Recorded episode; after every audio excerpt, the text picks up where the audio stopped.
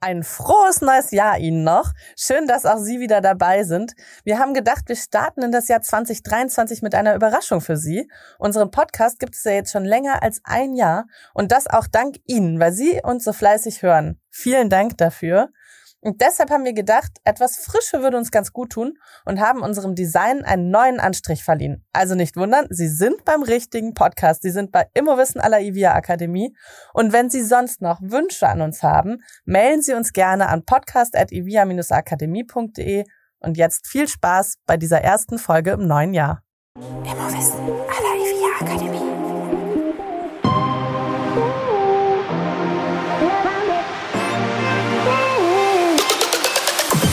Willkommen bei Immowissen aller IVIA Akademie. Wir servieren Ihnen kuriose Geschichten und knallharte Fakten aus der Immobilienwelt.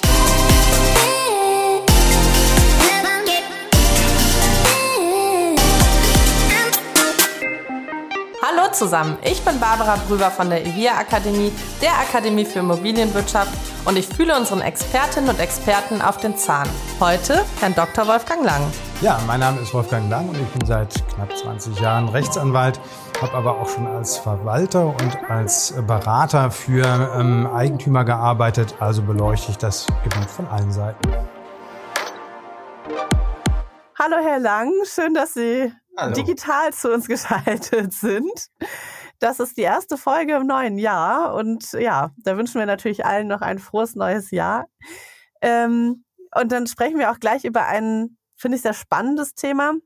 Und zwar geht es so um die Besonderheiten äh, bei der Vermietung von Eigentumswohnungen. Und da ist ja so das Hauptproblem, dass sich da zwei Rechtsfelder ein bisschen kreuzen oder eben auch nicht kreuzen. Und die Eigentümer da so ein bisschen manchmal im ähm, Zwiespalt stehen, sage ich mal, weil sie irgendwie ihre Mieter haben, also als Vermieter agieren und gleichzeitig auch Teil einer Wohnungseigentümergemeinschaft sind und irgendwie zur WEG gehören und äh, da irgendwie Mietrecht und WEG-Recht übereinkommen müssten, sollten im Idealfall und das nicht immer passiert. Ähm, wir möchten darüber sprechen, was sich da jetzt vielleicht auch seit der WEG-Reform getan hat, denn ähm, die hat ja auch das Ziel, da so ein bisschen Situationen zu verbessern. Vielleicht reden wir noch mal kurz darüber, was sind denn so die klassischen Schnittmengen oder auch Problemfelder gewesen bei dem Ganzen? Ja, genau. Also Sie haben völlig richtig eingeführt, dass man bedenken muss, dass der vermietende Wohnungseigentümer sich im Grunde in der Schnittstelle zwischen äh, zwei Rechtsgebieten befindet. Das eine ist um das Mietrecht, das Mietverhältnis zu seinem Mieter. Ähm, gleichzeitig ist er als äh, vermietender Eigentümer äh, an die Bindungen der Wohnungseigentümergemeinschaft äh, gebunden. Und deswegen sitzt er da ähm, genau an der Stelle, wo beide Rechtsgebiete zum Tragen kommen. Kann also nicht machen, was er möchte, sondern er ähm, ist in beiden Richtungen verhaftet.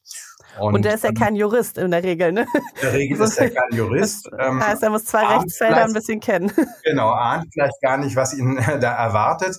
Ähm, na gut, aber er wird es dann schon schnell merken, weil ähm, natürlich irgendwo ähm, wenn, wenn man gegen diese Bindungen verstößt, zum Beispiel im Rahmen der Wohnungseigentümergemeinschaft, sich die übrigen Eigentümer beschweren werden. Und dann äh, sieht man relativ schnell, dass man unter Umständen an einer Stelle zu weit gegangen ist. Klassische Überschneidungsfelder ergeben sich bei baulichen Veränderungen.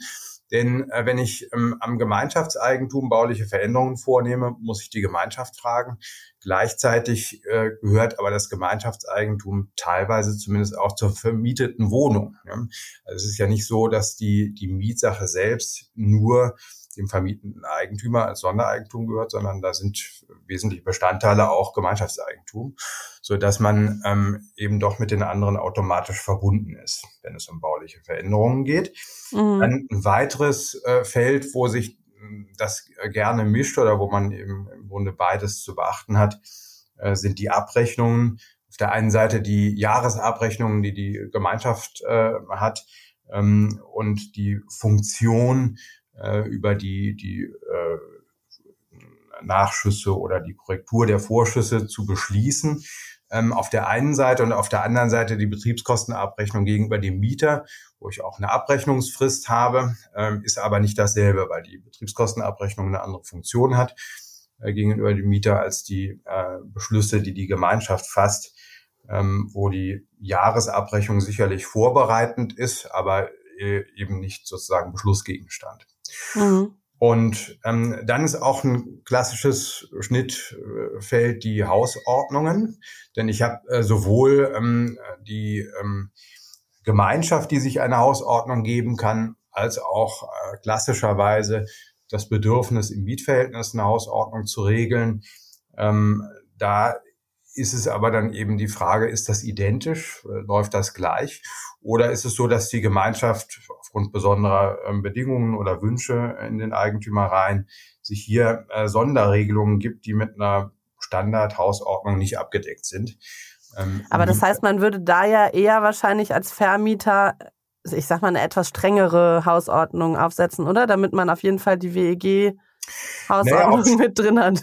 Ob strenger oder nicht, ähm, mhm. es ist nicht immer zwingend gleich laufen. Ne? Mhm. Ne? Und ähm, die, die Bedürfnisse können eben sehr unterschiedlich gestaltet sein.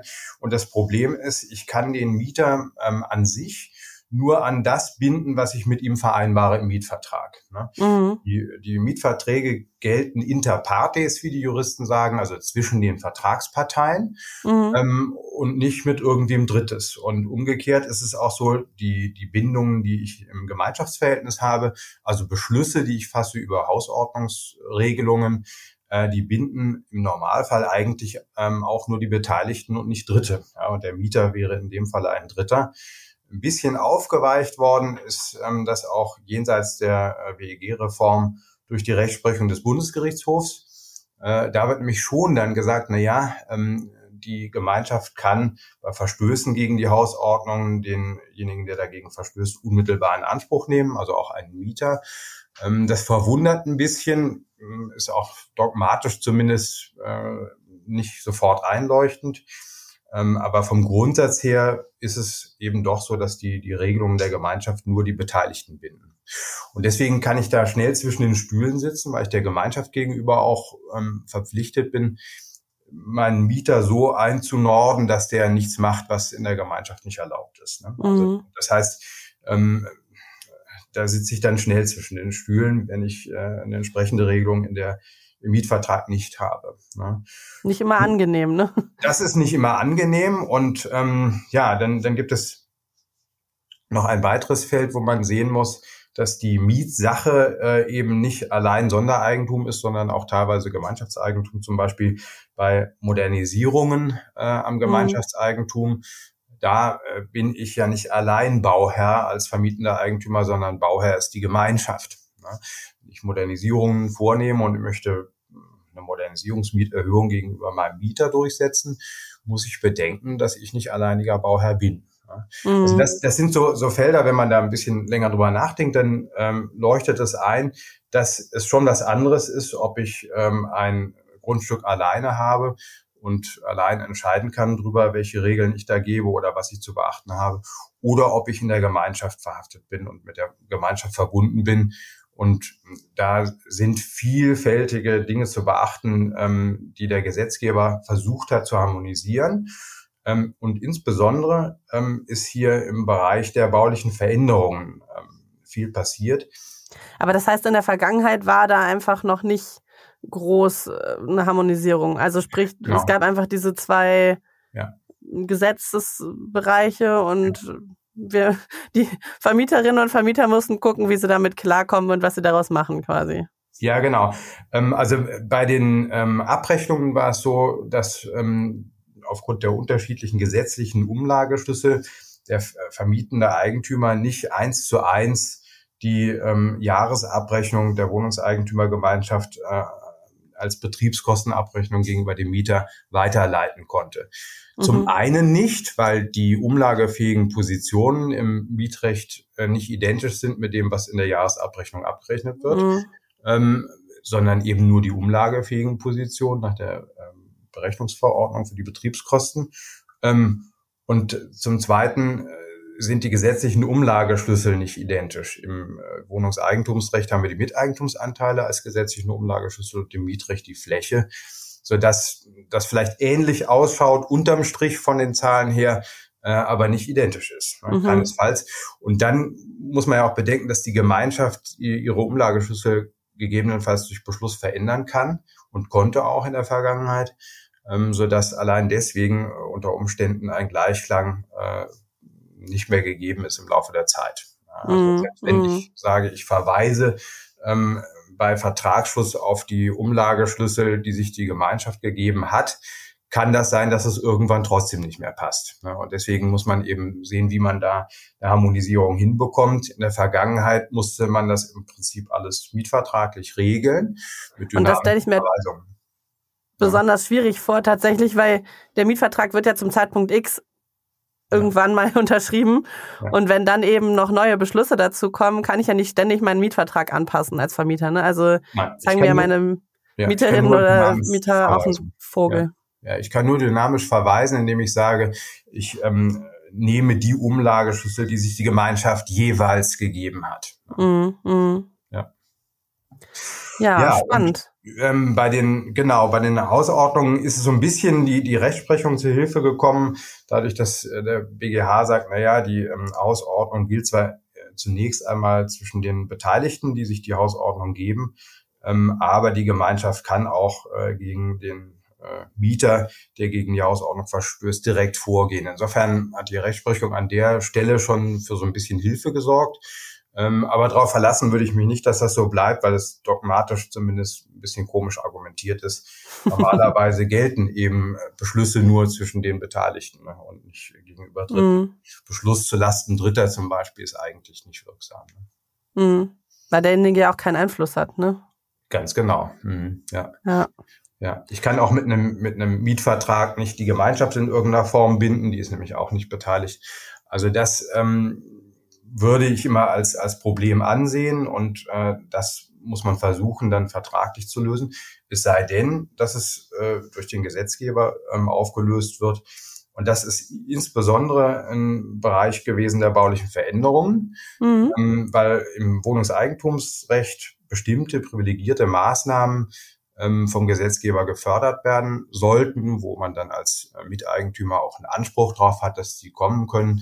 Insbesondere sowas wie Elektromobilität, Barrierefreiheit, Einbruchsschutz und äh, schnelles Internet, so als Schlagworte. Das sind Bereiche gewesen, die man äh, fördern wollte und deswegen gesagt hat, okay, das sind zwar bauliche Veränderungen, da soll aber trotzdem Anspruch drauf bestehen.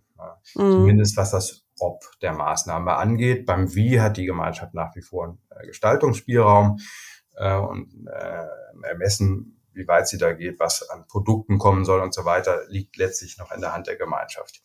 Äh, und also das heißt, wenn jetzt äh, ein Mieter eine Wallbox möchte, also so eine Ladestation fürs E-Auto, hm. dann hat er da zwar einen gewissen Anspruch drauf und auch die WEG kann da im Prinzip wenig gegen machen, sage ich mal. Aber die können dann schon sagen, na ja, aber nicht an der Mauer oder äh, was weiß ich. Ähm, das Produkt zum Beispiel mhm. könnte ähm, die Gemeinschaft aussuchen. Die Gemeinschaft kann auch entscheiden, ob sie ähm, die Maßnahme dem äh, Eigentümer gestattet, sprich, dass der das in seiner Regie äh, installiert, mhm. oder dass sie das selber in die Hand nimmt und sagt, ähm, okay, Wallbox kann kommen, aber wir lassen das installieren. Das wäre ein sogenannter Vornahmebeschluss äh, und das Ganze ähm, hat man dann harmonisiert mit dem Mietrecht, indem man gesagt hat, okay, äh, der vermietende Wohnungseigentümer, der kann ja in der gleichen Lage sein. Ne? Also mhm. dem Mieter auch bestimmte privilegierte Maßnahmen zugestehen. Ähm, und da ist an der Stelle ähm, analog geregelt worden, auch im Mietrecht. Mhm. Also das heißt, wenn, egal ob ich jetzt Mieter bei einem Wohnungseigentümer bin oder ich als Eigentümer in meiner eigenen, also quasi Mieter meiner eigenen Wohnung bin, ähm, da bestehen die gleichen gesetzlichen Voraussetzungen, was privilegierte Maßnahmen betrifft. Ja, weitgehend. Ja. Also mhm. es ist ähm, nicht zu 100 Prozent ein Gleichlauf, aber weitgehend hat man ähm, sich dafür entschieden, bestimmte Maßnahmen äh, zu privilegieren. Und zwar äh, sowohl im Mietrecht als auch im Wohnungseigentumsrecht, damit das überhaupt durchsetzbar ist. Ne? Es würde ja äh, wenig hilfreich sein, würde man dem Mieter bestimmte privilegierte Maßnahmen zugestehen, die er dann gegenüber der Gemeinschaft nicht durchsetzen kann. Weil dann mhm. wäre das sozusagen ein, ein Teil des Mietrechts, nämlich immer dann, wenn es äh, im Rahmen einer äh, vermieteten Eigentumswohnung ist, nicht möglich, diese Privilegien auch durchzusetzen.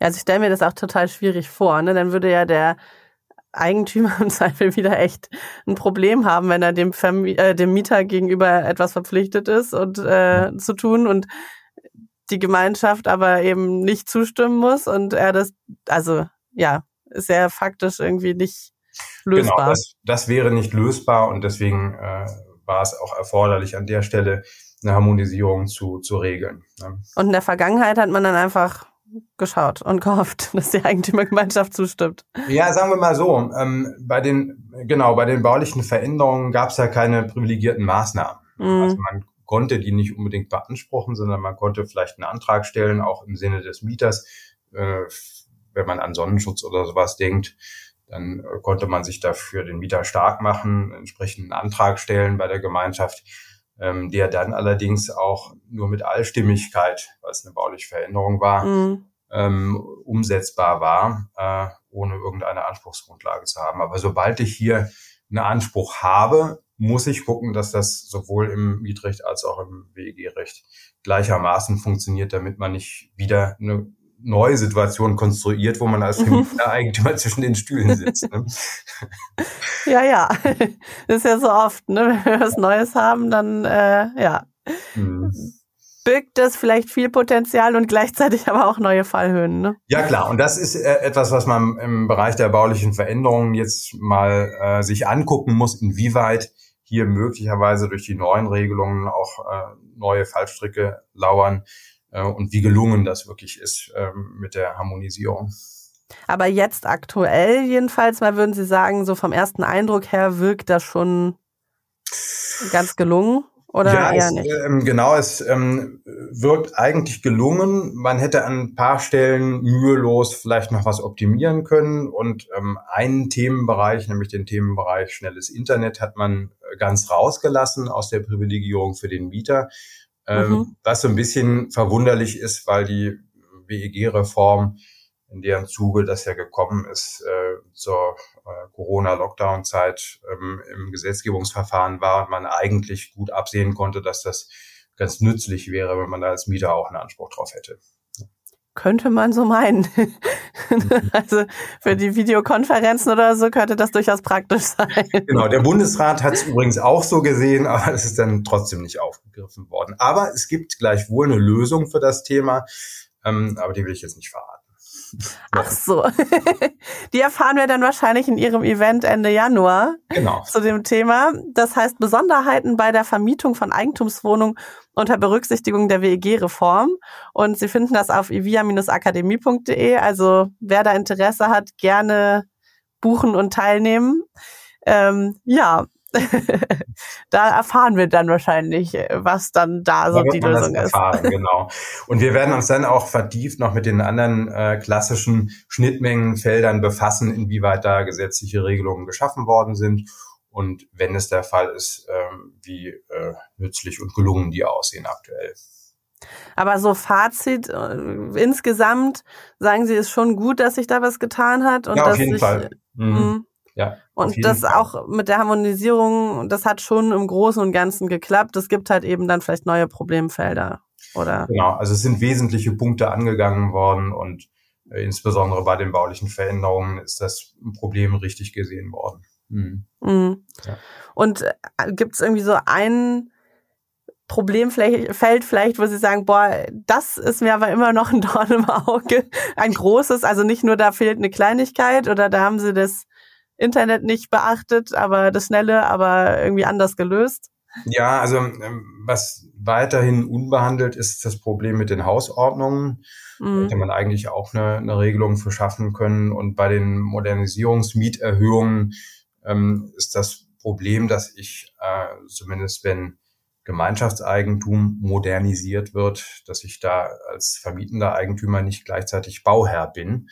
Und mhm. die Regelungen im BGB, die die Modernisierungsmieterhöhung ähm, äh, regeln, sich damit befassen, die äh, scheinen das Problem nicht gesehen zu haben, dass es eben nicht nur Einzelbauherren gibt, sondern auch Wohnungseigentümergemeinschaften als Bauherren.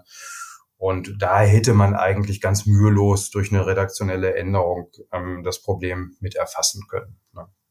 Könnte man sowas jetzt noch nachträglich tun? Ja. Oder? Oder würde das dann wieder eine ganze Reform Nein, nein das, das wäre tatsächlich durch eine kleine redaktionelle Änderung möglich. Ja. Okay, also dann hat man einfach eine Korrektur, Stand XY und ja. Ja, dann sind wir gespannt, ob es vielleicht noch die ein oder andere Korrektur jetzt geben wird, auch wo wir dann mehr Erfahrung noch sammeln. Ne? Das ja, ist genau. ja immer so spannend. Das ist ja immer so, dass ähm, wenn man ähm, eine Reform hat, dass man erstmal gucken muss, wie etabliert sich das, wo stecken mhm. dann eigentlich die Probleme im Detail. Ähm, manches ist vielleicht vorher schon so ein bisschen absehbar, aber ähm, anderes auch äh, erst, wenn es gelebt wird. Und dann kommen sicherlich auch die einen oder anderen Nachjustierungen. Das kennen wir ja alle, ne, im mhm. Alltag irgendwie. Ja, genau. Man denkt, man hat alles bedacht und dann kommt der große Aha-Effekt, weil es dann doch irgendwie ein Spezialfall oder weiß ich nicht was gibt, was nicht bedacht wurde, ne? Ja, genau. ja, ganz lieben Dank für die Einblicke zumindest jetzt schon mal und ähm, ja. ja, ihr grobes Fazit zu all diesen Punkten. Die Details dann eben Ende Januar nochmal. Das Event ist auf ivia-akademie.de zu finden und ja, wenn Sie Fragen, Ideen, Anregungen oder, oder, oder haben, schreiben Sie uns immer gerne an podcast.evia-akademie.de. Wir freuen uns. Und ja, jetzt einen guten, schönen weiteren Tag und danke, Herr Dr. Lang. Gerne. Tschüss. Tschüss.